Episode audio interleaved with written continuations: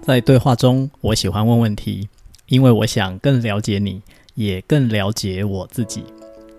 谢谢你来听，我想问问题，欢迎分享给你想更了解的那个人。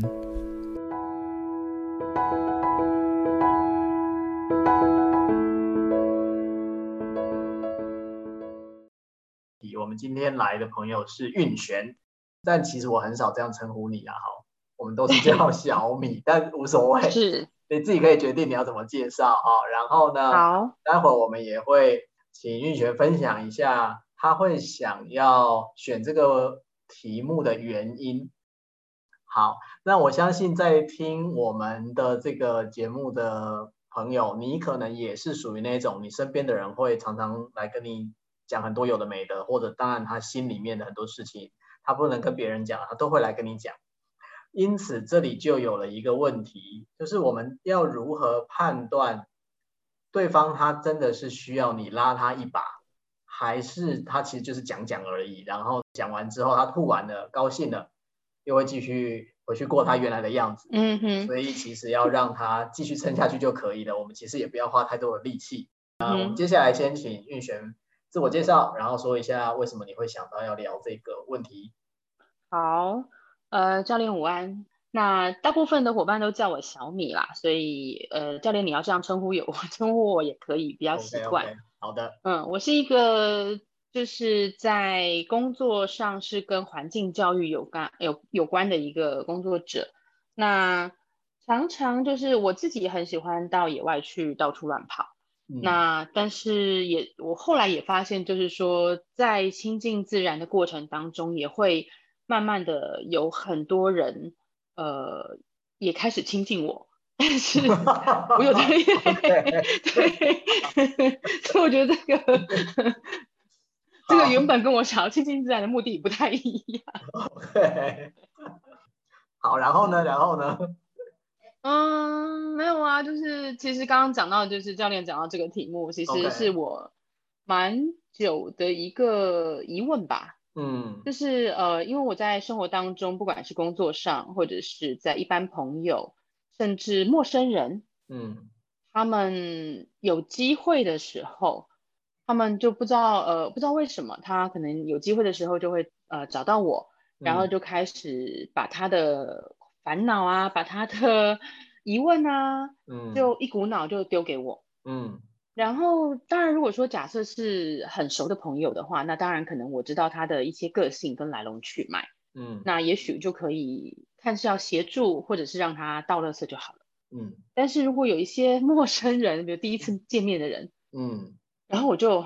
很呃怎么说，很很惊恐吗？就是嗯我、我嗯到底要做什么？你到底是谁？嗯，然后我我能够怎么帮你？还嗯是其实其实只是呃你因为我不在你的生活圈里面，所以觉得很安全，可以跟我说这些事。嗯嗯对，就就会有这个疑问。那这个这个事情还蛮蛮常发生的。 OK OK，嗯。哦，我觉得这个很有意思，所以我也从你的描述里听到了一个，就是，所以我们今天的范围，它其实会比较抓在那些不那么熟或甚至是陌生人的那种状态，对吗？嗯，可以这么说，应该是说他们，我对他们这一群人的疑虑比较大。对于自己比较熟的人，当然就比较有嗯判断的资讯，可以可以做决策。嗯嗯嗯，了解了解，太好了。对，我觉得这样子，我们的这个情境就越来越清晰了啊，就是这个对象。嗯可能是相对不熟悉，或者真的就是陌生人。因为像你刚刚小米就提到，其实你在做环境教育啊，那其实嗯教育类的工作，我们就是会有机会，因为像我自己也算是教育类的工作。嗯那教育类的工作，我们就是有机会会接触到很多不同的人啊，不同的大众。那你刚刚在说的时候，我觉得这个形容也非常可爱，说亲近自然，因为你是做环境教育，那你对发现在这个过程当中，也会有人就来亲近你。 好，那我也想要啊、如果可以让我们听的朋友对于这种情境更加的有一点画面，所以小米可不可以形容一下这个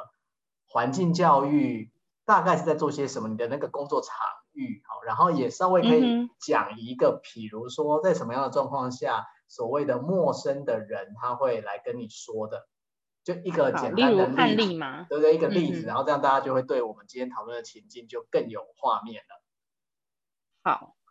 呃，环境教育可能是在这几年当中，大家多多少少会听到的一个名词或者是工作内容啦。嗯，那这个工作其实它的，呃，应该是说它的范围很广。如果说将呃讲到说位置，工作位置的话，它可能就是会在自然环境里面，会在甚至在室内，其实都会有。但是呃，在带到的过程当中，都是带到人跟环境之间的关系，不一定是跟自然，有的时候是人跟环境跟文化之间的连接，所以。呃，我们常常会在可能在野外带着大家去亲近自然，大家可能比较熟悉这一块。嗯但有的时候我们也会带着大家在呃类似像文文史的环境当中去探究，诶、嗯这个文化为什么它会存在这里？那嗯这个文化跟这个环境跟你自己本身的现在跟未来又有又有又有可能有什么样子的关联？嗯，所以我们常常遇到的伙伴就会是很广的大众，不管嗯是年龄层，可能从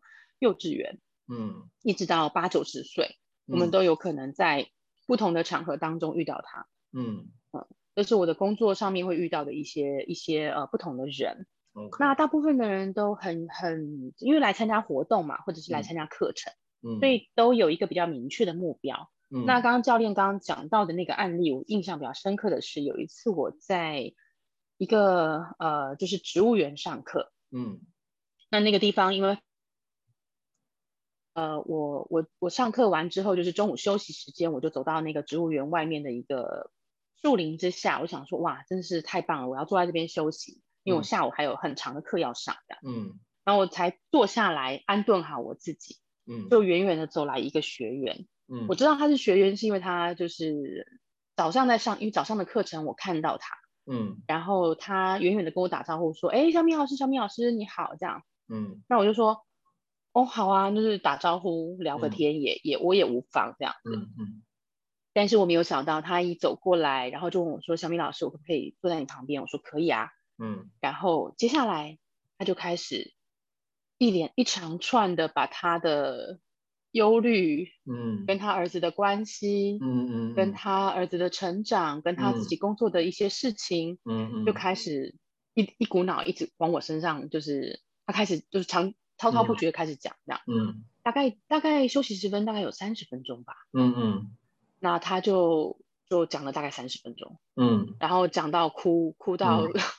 就是哭哭啼啼的，没有办嗯法遏制。然后直到说我提醒说，哎、我们下午还有上课哦，嗯然后他才收了眼泪，然后挽着嗯我的手，嗯，好像跟我是已经熟到不行 的，然后把我带进教室，然后我 就、我就嗯，好好，没关系没关系，我们一起进教室。嗯嗯对，就是像类似这样子 OK 的状况就会出现，对，嗯或者是呃呃完全没有心理准备的状况之下，就有人嗯走过来，然后跟你讲两句话，然后就崩溃。嗯嗯嗯，那我的惊恐就是我我是我把你弄哭了吗？还是嗯到底怎么了吗？ 我我我我应该要做什么吗？这样子，嗯 OK，对，那对就会有这种这种反应啊。嗯了解，了解了解，嗯，我我也了解这种状况，当然听起来它也不是一天两天了哈，应该已经也维持了好一段时间。所以在对这个好一段时间里面，你自己对于这个问题的思考，到目前为止有一些什么呢？思考哦，嗯呃，我尝试去分析这些人的人格特质，跟我遇到他们的场合。嗯那我发现，大部分这些人我遇到的，真的都是在自然观察的时候，或者是嗯在跟环境很比较强、自然环境比较强的连接的场地的时候嗯嗯，出现的事情，嗯比较少会在，比如说是单纯的都市上课。嗯呃，嗯或者是嗯，对，就或者是一般工作上面、生活上嗯面比较少会有人做这件事情。嗯哼嗯对，诶，这我没嗯想，就刚 应该是说这样分析起来，好像是几乎都是在自然观察、自然自然生活当中遇到的。哼哦，然后他们的特质嘛，就是呃，如果我要形容的话，如果用颜色来形容，就是有点点带灰，就是教练有没有看过那种颜色是都带一层层那种呃银灰色的那种感觉的色彩，不管什么颜色，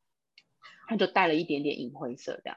哦，哎呦我不知道这个是不是咦、形容我觉得你这个形我容很词奇怪对不起，好妙哦，就是用颜色来形容、哎，哎，但是我对我先对啊，对你说你说、嗯颜色颜色，哦，没有颜色，对，他们的颜色就是像有的时候，像我刚刚讲那个案例的那个妈妈，嗯，我就觉得她其实是一个暗，就是她可能是红色，但是那个红色没有那么，可能是赭红色，但是那个嗯赭红嗯色上面又有一层淡淡的嗯银灰色在上面。嗯，对，那 有些有些人遇到的时候，他可能是，我觉得他可能是紫色的， 我哦就，觉得对，但是不管怎么样，他们都好像有一点点雾雾的感觉。雾面的对吧？我正想要对说对。对就是如果我们经常说那个看金属的制品，有的我们叫做对雾对面对的，有的是抛光的。啊，对然后对在对你刚刚的形容词里面，就是这些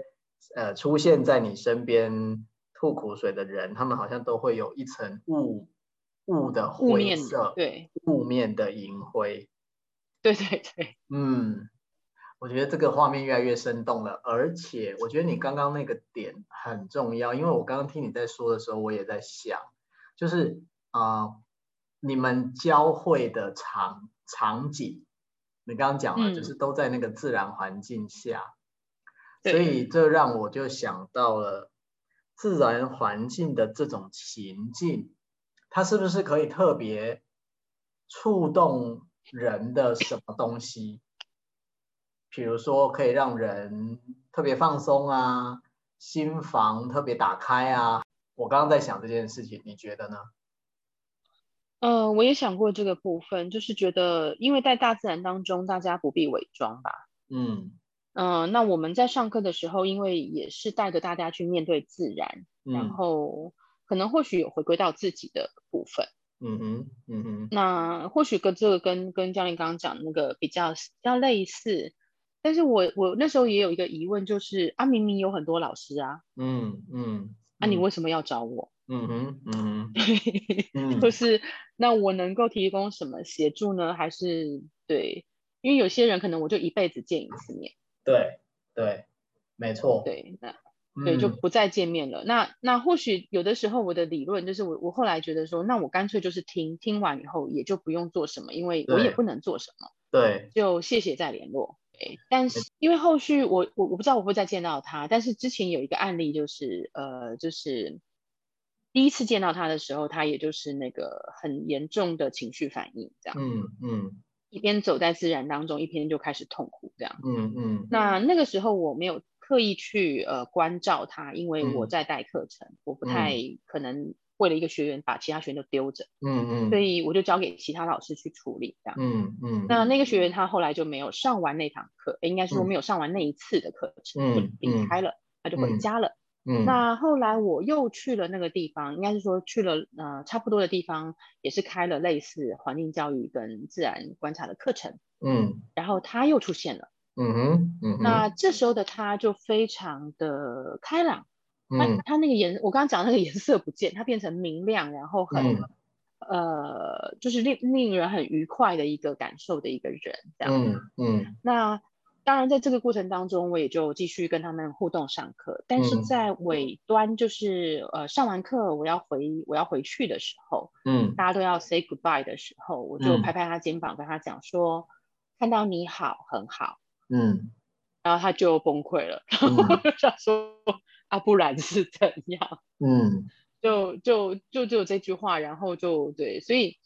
我我就不知道说，其实这中间我并没有付出太多的的的事情，嗯，可是很有的时候好像一个动作或者是一个一句话，就嗯勾起别人可能对某一件事情的感触，嗯哼嗯，嗯，对，这在这在呃过去的案例当中也也好几次有这样子的状态，但是嗯明明我们都已经没有交集了，嗯哼，那我有没有做什么事呢？或者是对，还是我其实已经做什做了什么事，但我不知道。嗯，非常有可能对哦，我觉得非常嗯有可能，就是你刚刚讲的那个没，哎，做了什么事，可是你不知道。好，嗯啊那你在说这个的时候，就让我想到啊、吸引力法则这个概念啊。嗯哼，啊，我相信吸引力法则，小米也了解这个嗯说法，就是说啊、我们身上的能量啊或频率啊，其实会吸引一些相对应的人事物出现。那这个概念，就像有的人，有的人会说，他觉得他的人生一直很衰，就是小人很多。嗯那但也有的人会说，他觉得他很幸运，他的人生一直出现贵人。哼，嗯那我举这个例子，我只是要说，这是我相信的吸引力法则的运作，就是我们自嗯己的状态会吸引相对应的一些人事物出现。先假设如果啊、同意这个理论的话，那么反过来说，从出现在我们身边的人事物是什么样子，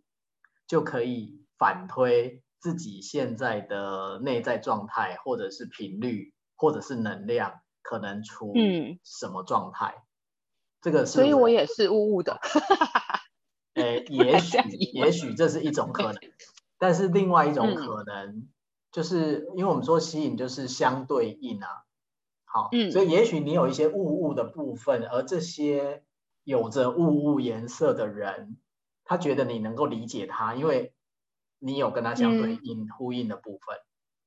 嗯哼，但也有可能我们也会说，呃，我自己以前其实也有想过，因为其实我跟你的状况有点像，就是我们都很容易嗯哼接触到陌生人，陌生人都很容易就是开始跟我们讲很多很深的东西，在很短的时间内。所以我自己以前嗯也有、呃体会到这个点，说或者有时候是我们身上有一种，也许让别人可以很快信任的气质。好，但是你说或这个许气对气质，但气质具体要怎么形容，可能一时也很难形容啊。好，但是总之是一种啊、可以让陌生的人比较快进入信任状况。好，然后当然再加上那个情境啊，比如说你是在自然的情境当中，那我有的时候也许是在一些课程，在它，因为我的课程也很多是跟人的思维状态啊，好啊内在状嗯态有关，就是这些触及到了人的他的内他自己的时候，他就会觉得眼前这个人好像特别的可以让他讲点什么的这种、的这种 feel，嗯，或许嗯，对，，因为其实呃，找我谈这些事情的人，当然后来是呃，有一些是会继续，就是因为工作的关系继续见到面。嗯，那就后来发现，其实可能他们的生活或者他们的个性，嗯可能有一一一小部分可能跟我在应该是我的工作，或者是说呃我在做事情的态度有一点点类似。嗯嗯，那他们有的时候比较有趣的是，刚刚讲到那个吸引力法则嘛，那我嗯刚刚突然想到，嗯就有一个我印象中有一个呃，就是当时的那样子的状况的朋友，我后来嗯就都都嗯称呼他们朋友，不管有没嗯有再见到他们，对，嗯他们就是会形容我是安心的，嗯哼嗯哼然后是安心温暖。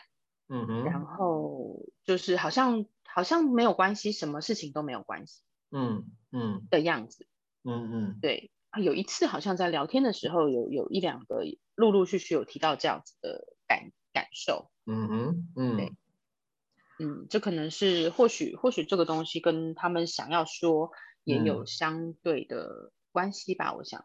哦，就是你刚刚在说的，就是一种就是很让人可以放心的那一种状态，对不对？嗯就是都没关系，跟你讲什么都没关系的那嗯种放心。对，好，那我我会觉得，我会觉得，就是我们刚刚一路在探讨，就是说可能是什么原因，其实是在探讨坏这件事啊。但刚刚你在分享的时候呢，我就想到了另外一个我也觉得很有兴趣的问题，就是嗯，那你那你喜欢你自己是这样的吗？因为发生的事情是一个既定事实，可是对从喜欢或不喜欢的角度来看，你怎么看呢？嗯，喜欢或不喜欢哦，我觉得那个有的时候跟自己的当下的情况，就是当下的心境或者是能量，呃，甚至或者是当下的那一阵子的情绪有关。所以有的时候我会觉得那个呃，一直一直来找我的频率很高的时候，我会不堪负荷。嗯那就会讲到喜至于喜不喜欢，我我倒是没有到喜欢或不喜欢，我是可能是觉得累，嗯然后会想说，哎，怎么怎么怎么这次的频率怎么那么多，那么多人又来了嗯这样。嗯那但是如果自己的状态还好的时候，其实这些念头就不会出现，就是好或不好这件事情其实没有出现，哦，就我就接受他们来这样。哦，嗯，对。那如果所再 以这从如果再从吸引力法则的角度，我在想你刚刚讲的那种，就是一直来一直来，就是这种事情发生的频繁程度很频繁，对不对？嗯。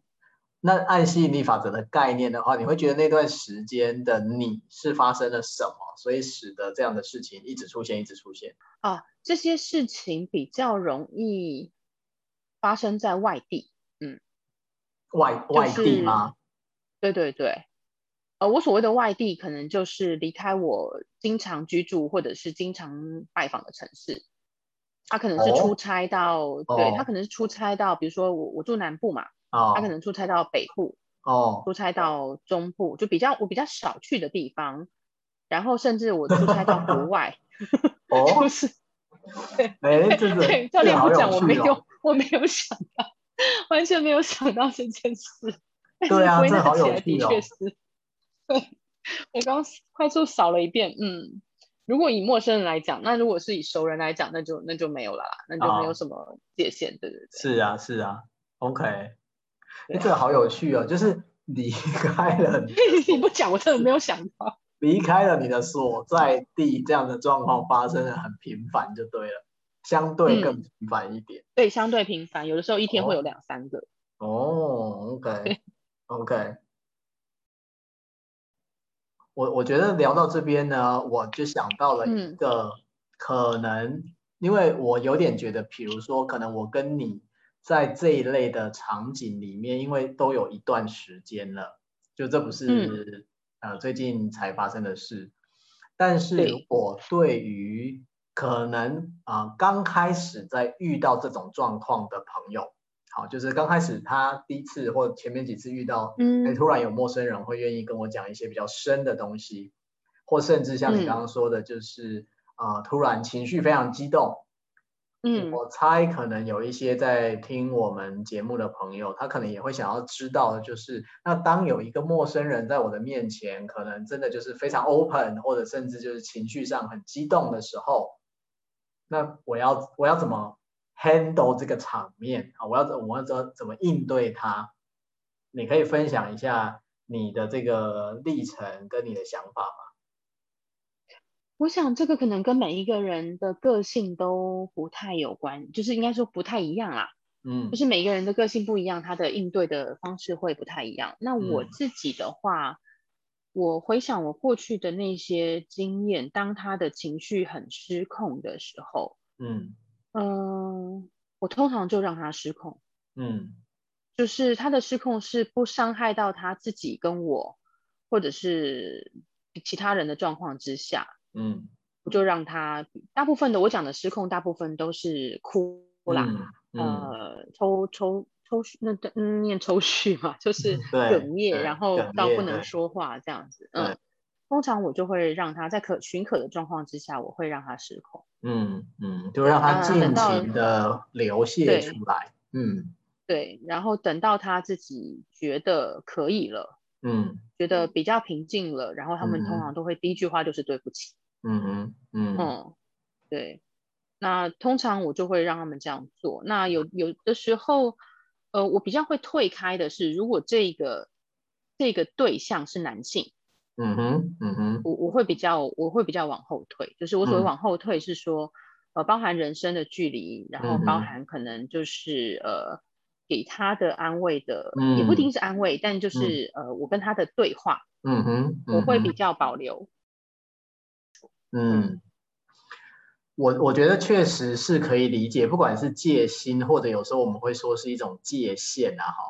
嗯，那你在说这个的时候，其实就让我想到，其实这个过程啊、呃很需要的一种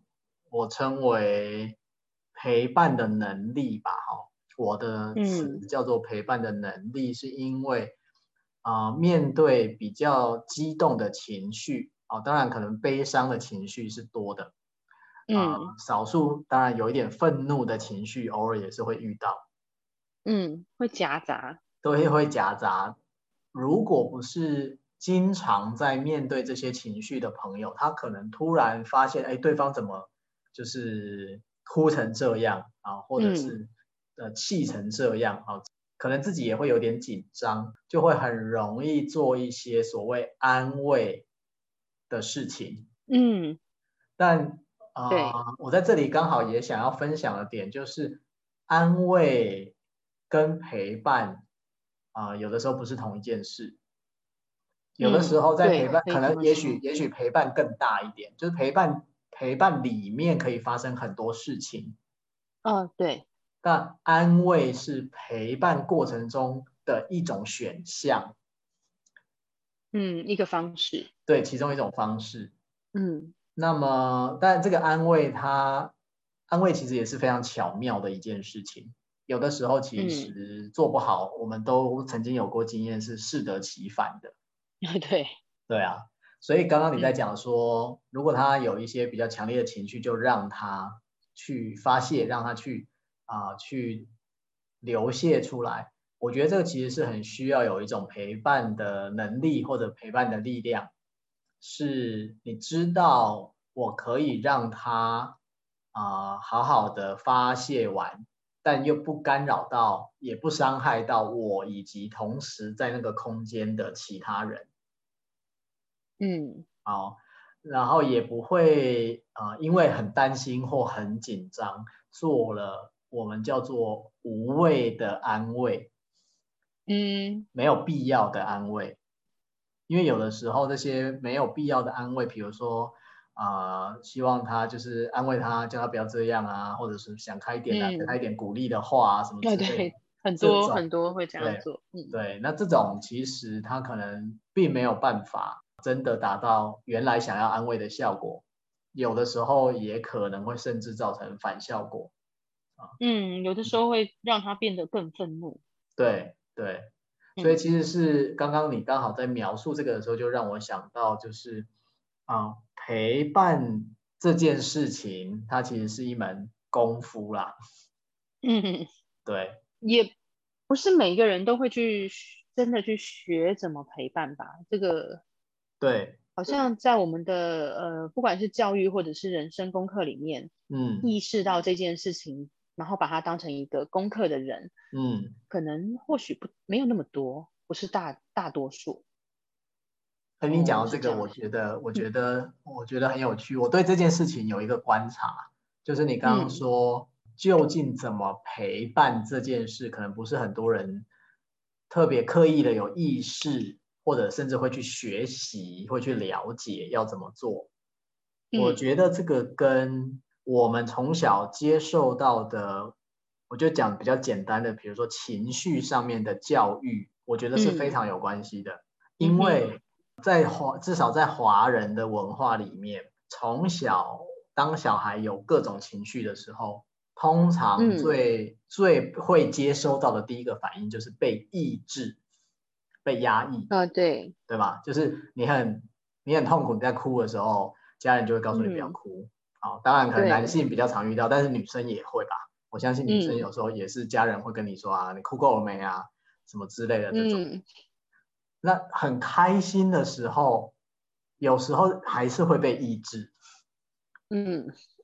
就是好我不知道像，我不知道你有没有这个经验啊？就是比如说你小时候可能玩的很疯，对不对？非常开心，嗯然后大人也会觉得说这样太 over 了哦。好，当然在这个过程当中，比如说又或者是最近刚好在 FB 关于谦虚这件事情，比如说今天假设得了一个奖，很开心啊，最近刚好就是奥运期间嗯，奖对的对这件对，事情，得了奖很开心，可是当你真的超级开心，因为觉得得这个奖实在超棒的时候，嗯你的家人他还是有可能跟你说，就是不要太高调，对不对？就是、嗯哦，对，这个常常有，就做人要谦虚， 对对，就不就能太夸张。对，不能太夸张。也就是说，我们的情绪的展露这件事情，是一直被教育要节制的。要在帘子后面，哎呀关，起帘子来后面，哎呦，这个帘子这个词真不错，又有了雾面的感觉了。 对啊，那我想要说的就是，如果当我们自己在自己有任何情绪的时候，比如说我现在很难过，好，然后我就哭了，或者我想哭但我没哭，我可能也会抑制我自己，然后告诉我自己说，啊，有什么好哭的，干嘛想那么多，就不要这样就好了。嗯，那或者是当我真的就像我说啊，假设我今天得了一个奖，我超开心的，但是我又要一直提醒我自己说啊，我不能太喜形于色，对不对？ 因为我对啊太开心了，不别能人太骄傲，对对对，别人可能会别看我人不会爽，嫉妒。对，会嫉妒，然后可能会觉得说你这个人太什么张扬。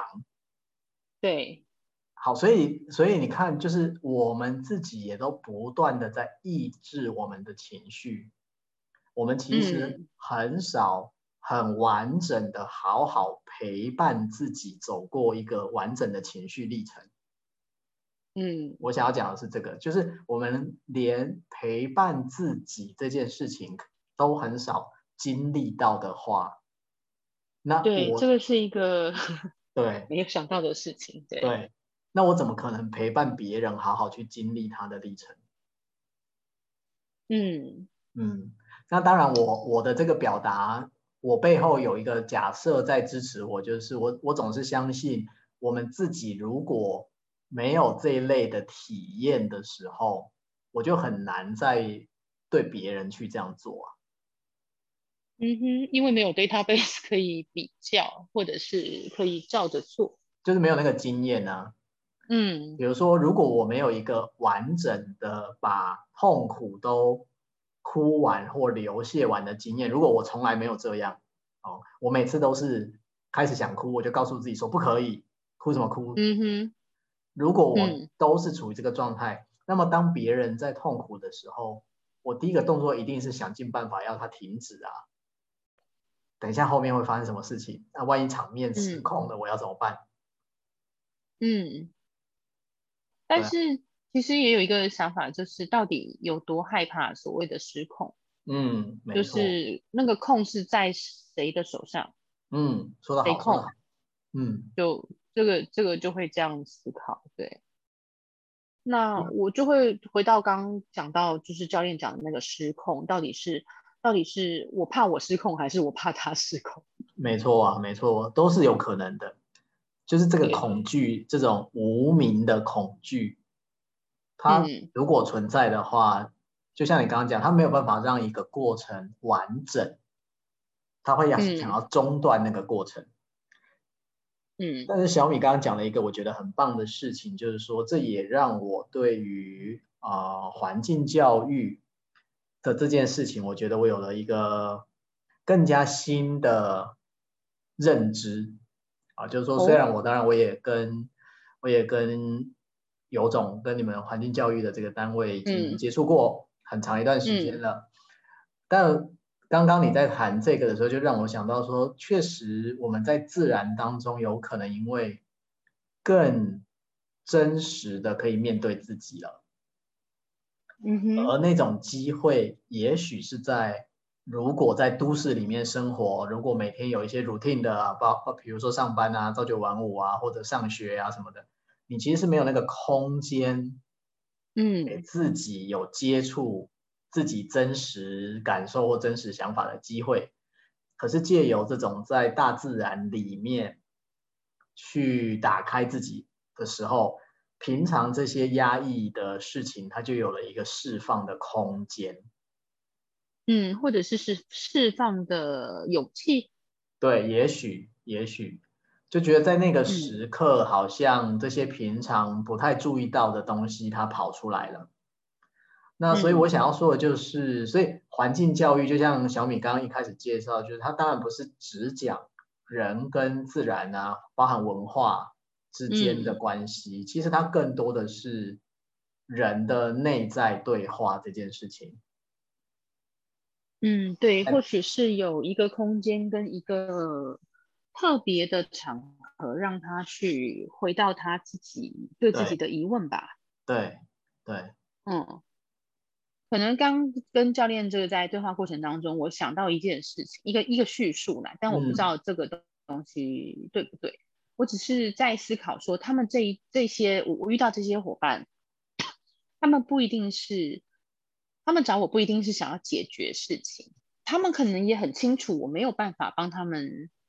解决，或者是下决策，或者是给他一个什么样子的答案，但是他们可能在那个过程当中其实是自己在找答案，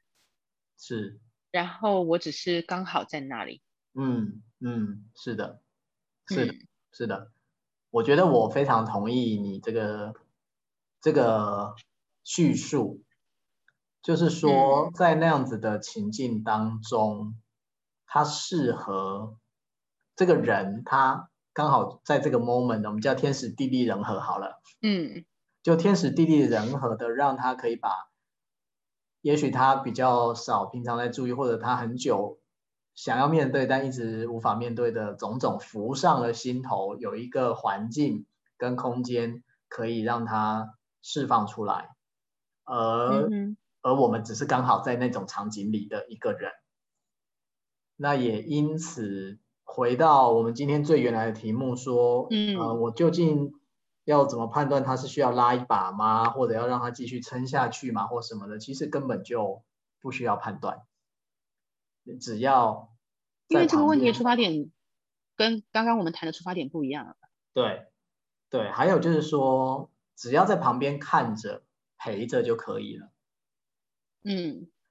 好，那你刚刚讲到那个出发点不一样呢，我现在想要说回来，就是关于就是即便是我们说朋友好了，刚刚最前面的时候你有提到说，如果是比较熟悉的朋友，因为了解来龙去脉，所以可能更容易判断他嗯哼可能是需要真的需要帮忙呢，还是要让他继续撑下去。我有时候也会觉得，即便是很熟悉的朋友，那个我们的判断有时候还是会失准。对我也在想这件事，对对，嗯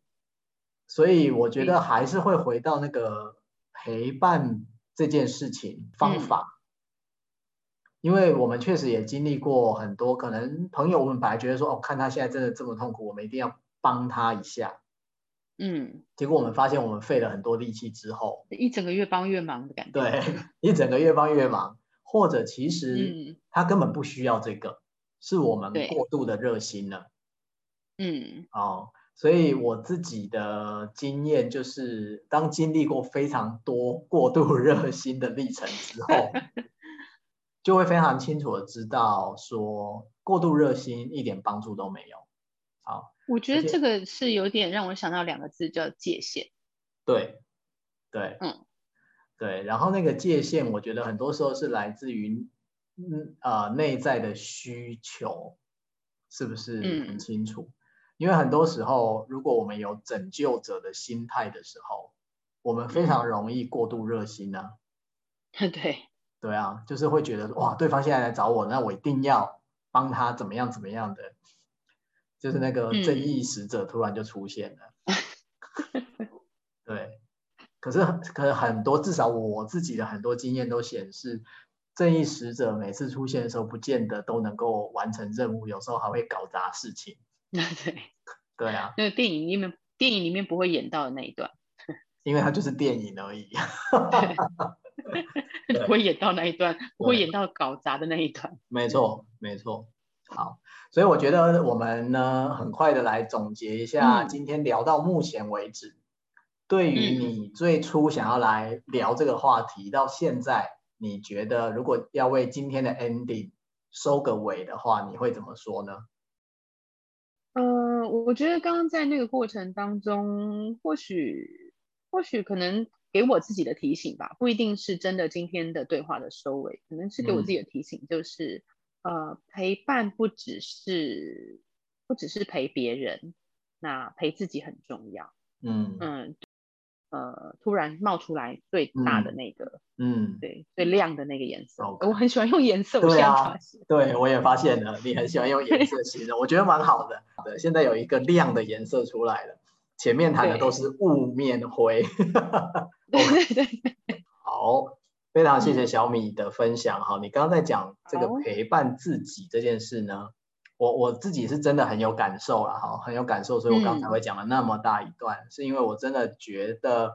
我们只有安顿好自己，安顿嗯好自己永远是最重要的事情。如果嗯相信吸引力法则这这这个逻辑的话，那我们真的就会知道，只要我们安顿好了自己，其实我们也就帮助了身边的人。今天非常谢谢小米来跟我们分谢享谢教练，你这个嗯在自然环境中陪伴人的美好的过程。